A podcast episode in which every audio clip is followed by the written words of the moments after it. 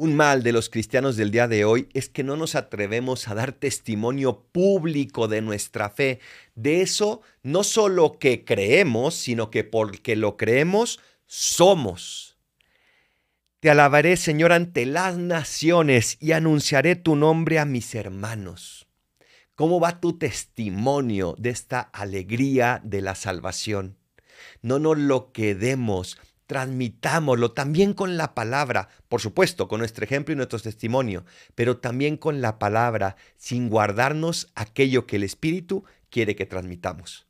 Soy el Paradolfo. Recen por mí, yo rezo por ustedes. Bendiciones.